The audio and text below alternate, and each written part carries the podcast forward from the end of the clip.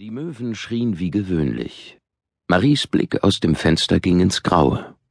Kein Tag für Jakobsmuscheln, dachte sie, als sie die Leine vom Haken nahm und an Arsènes Halsband befestigte.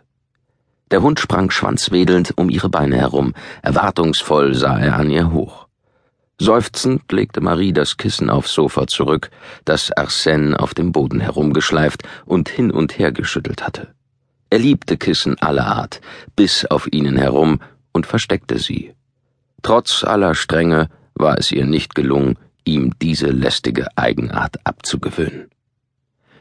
Sie hatte vor, den Weg hinauf in den Kastanienwald zu nehmen, eine kurze Strecke, aber lang genug, damit der Hund Bewegung hatte, entschied sich aber plötzlich anders. Ein längerer Spaziergang würde ihr gut tun, und bei dem Regen wäre sie sicher allein am Strand. Der Gezeitenkalender, der neben der Garderobe an der Wand hing, zeigte an, dass jetzt am Morgen Ebbe war.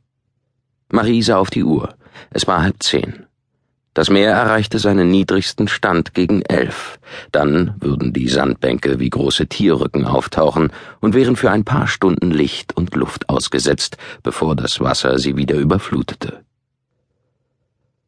In den feuchten Sandwellen, in die das abfließende Meer den Strand verwandelte, sammelten sich angespülte Muscheln, Krebse, Seesterne, Quallen, Schneckenhäuser und manchmal ein Fisch, dessen Leib silbrig glänzte. Marie liebte es, diese Dinge anzuschauen, die wie vom Meer ausgespuckt dalagen. Bei Ebbe lief sie gern über die schwarzen Felsen hinaus unterhalb der Steilküste bis nach Villerville. Es war eine Marotte von ihr, Jakobsmuscheln zu suchen oder vielmehr zu finden. Kein Mensch, außer ein paar Kindern, die sie bemalten und auf einem Handtuch ausgebreitet für ein paar Cent an der Promenade an Touristen verkauften, interessierte sich für die fächerförmigen Schalen, die das Meer anspülte. Die Muschelsucher, die auf den niedrigen Felsen herumkrochen, waren auf Miesmuscheln aus, die sie abends in Weißweinsud zubereiteten.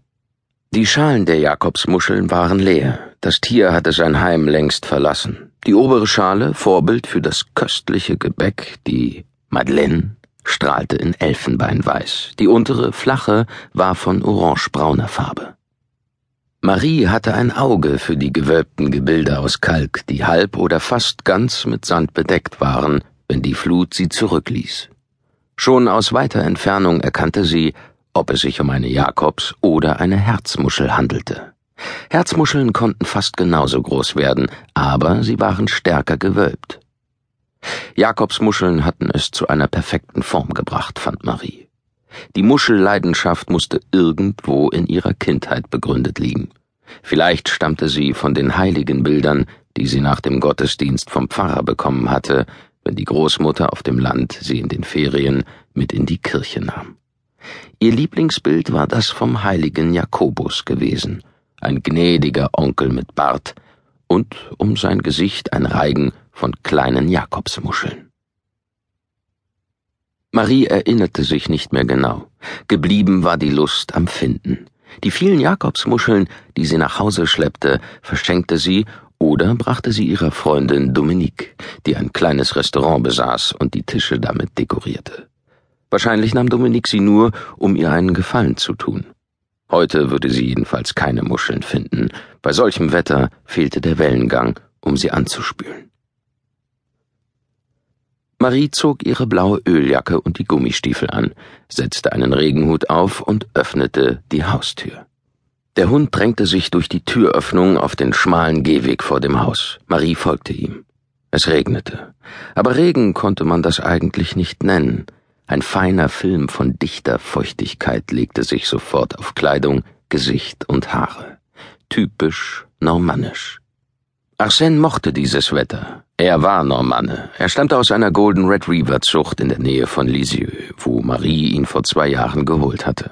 Bei Hitze wurde er träge und verkroch sich unter dem Tisch. Der Hund passte auf Marie auf, jedenfalls glaubte sie das. Außerdem zwang er sie dazu, jeden Tag an die frische Luft zu gehen. Ein Golden Retriever musste es sein. Sie fand, diese Hunde hatten einen sanften Charakter und schöne Augen. Marie nahm den Weg zum Strand durch die schmale Rue de Londres, vorbei an der Kirche Notre-Dame de Bon Secours. Es war Anfang Juni. Bei dem Wetter liefen nur vereinzelt Leute über den Holzplankenweg